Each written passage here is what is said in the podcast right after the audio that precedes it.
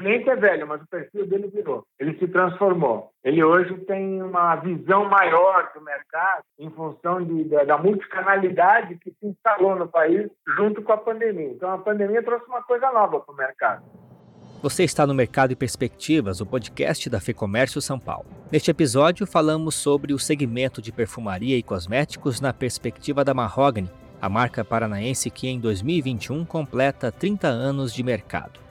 Desde 2006, a empresa investe no segmento de franquias e hoje conta com mais de 230 operações, além de um time com cerca de 10 mil consultoras e vendedoras. Nosso convidado é Peter Schmidt, gerente de expansão da Mahogany, que trata das lições aprendidas no período de pandemia, os impactos no ambiente digital, além dos novos formatos de venda, modelos de trabalho e planos da marca. Vamos acompanhar.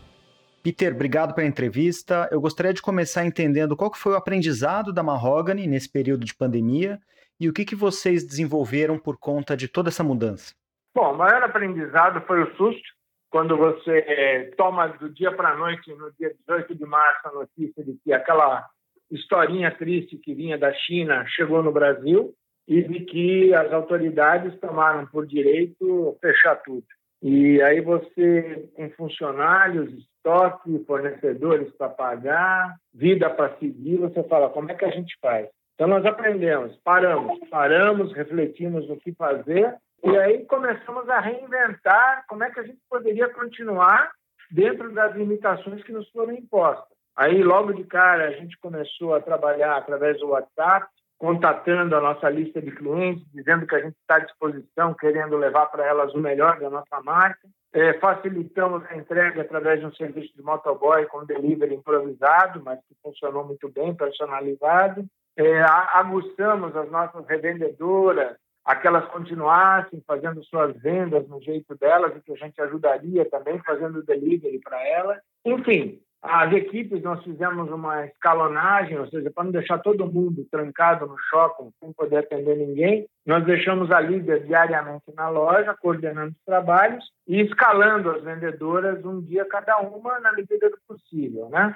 E apelamos para a redução salarial que o governo nos permitiu para poder viabilizar o negócio enfim, uh, o que foi possível fazer no período de pandemia foi um grande aprendizado de cada dia aprender mais um pouco, trocar ideia. Eu participo aí de, de vários grupos de varejo, Acelera Varejo, Franchise Forward, o Varejo Livre, e aí a gente foi trocando com os outros profissionais o que, que cada um poderia contribuir para que a gente evoluísse e não parasse a máquina, né? E no digital, o que foi possível desenvolver nesse período? Quais que foram as frentes de desenvolvimento de vocês?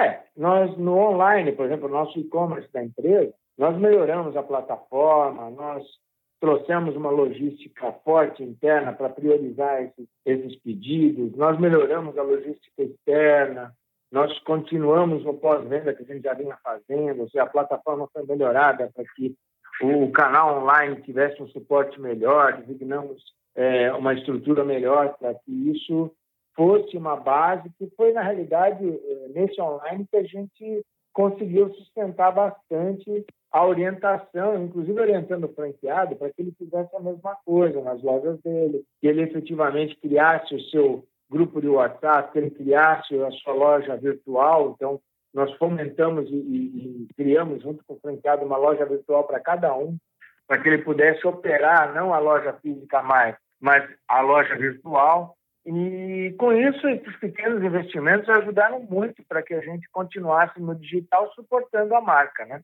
E Peter, você é gerente de expansão. Eu queria entender que tipos de formato, olhando para o lado dos varejistas, vocês acreditam que vão se destacar? Lojas de rua, lojas de shopping? É, eu, eu além da expansão, eu tenho toda a gestão de lojas próprias. São 20 lojas que estão debaixo de mim, tá? Eu faço todo o trabalho como se fosse um franqueado lojista, tá? Mas falando assim do, dos canais, a gente tem colocado muito para o nosso franqueado que o futuro mudou. O cliente pode até ser o mesmo, mas as exigências dele são diferentes. Então, nós na expansão, os modelos não mudaram. Na verdade, a gente continua com o formato de venda própria, ou seja, nós lojas temos loja virtual, loja de shopping, loja de rua. O que a gente sentiu que efetivamente nós vamos ter que investir melhor é na loja virtual online e nós temos que investir também em lojas mais em cidades menores, de capilaridade maior, ou seja, não ficar só em centros com mais de 200, 300 mil habitantes, mas a gente já vem durante dois, três anos fomentando lojas mais baratas. Mais baratas no que? No investimento? É, é, na estrutura, mas que atenda uma população de 50 mil em diante. Então, por exemplo, novas empreendedoras revendedoras que estão numa cidade aí com menos de 50 mil habitantes, nós autorizamos ela a construir um showroom de 20 metros. Com isso, o online dela fica mais forte, porque ela vai ter um showroom para poder fazer com que as clientes de vez em quando conheçam o portfólio completo. Isso deu muito certo, principalmente no Nordeste. Então, nós aí nas novas cidades do Nordeste, a gente cresceu muito durante esses dois anos, lojas de menor porte com empreendedoras novas e algumas delas já estão na quarta, quinta unidade, para você ter uma ideia de como isso melhorou, né? E o modelo de trabalho das consultoras, que é um pilar importante para vocês, no caso das vendas indiretas, também evoluiu? É, antigamente você tinha uma venda reativa, digamos. Hoje você tem uma venda ativa, ou seja, você mostra para a consumidora o benefício do produto para ela decidir comprar. Você não faz mais aquela explanação de toda a loja para confundir a cabeça dela. O cliente hoje está muito prático. Então, no atendimento, a gente teve um investimento muito grande de saber atender o cliente do jeito que ele quer. Então, é muito importante isso. Hoje, o cliente, realmente, por conta de tanta coisa, ele tem medo de estar sendo enganado, de estar sendo ludibriado, de estarmos querendo enfiar um produto nele. Não, não é isso. Nós queremos atendê-lo bem, ver a necessidade dele e indicar a melhor solução para que ele saia satisfeito com a marca. Eu acho que isso é muito importante hoje. E essa relação com o cliente mudou até porque o perfil do cliente também é novo, né? É, o cliente é velho, mas o perfil dele virou. Ele se transformou. Ele hoje tem uma visão maior do mercado em função de, da, da multicanalidade que se instalou no país junto com a pandemia. Então, a pandemia trouxe uma coisa nova para o mercado. Quem não está mais no digital ou nunca esteve no digital, hoje está com um grande problema na mão, porque ele não tem mais como chegar no cliente, porque o cliente principalmente do segmento acima de 50 anos, ele está mais resistente a se expor, mais resistente à aglomeração, mais resistente a ir para um shopping, a ir para o burburinho, entendeu? Então, as marcas têm que achar uma maneira de chegar até ele. E aí o digital foi muito importante e o atendimento mais personalizado, buscando o que o cliente quer e do jeito que ele quer, né? E no caso de vocês, com um desafio extra que é a experimentação. O ramo de vocês depende muito da experimentação, da loja física, correto? Correto. O perfume hoje você não compra se você não tiver experiência dele. A fragrância é, é muito difícil. Nós temos hoje catálogos que já tem um stick com o perfume. Mas aí o catálogo tem que chegar na mão da cliente, entendeu? Se ela não receber o cliente, ela não tem como eh, cheirar o produto novo. Ou seja, aquela fragrância fica desconhecida para ela. Então, nós já adaptamos todo o nosso catálogo, já tem na fragrância um stick que ela levanta e já sente o aroma da fragrância para fazer o pedido à distância. E Peter, além do Brasil, vocês operam também no Chile. Como que foi esse processo de internacionalização? É um, um pouco acidental, na realidade, né?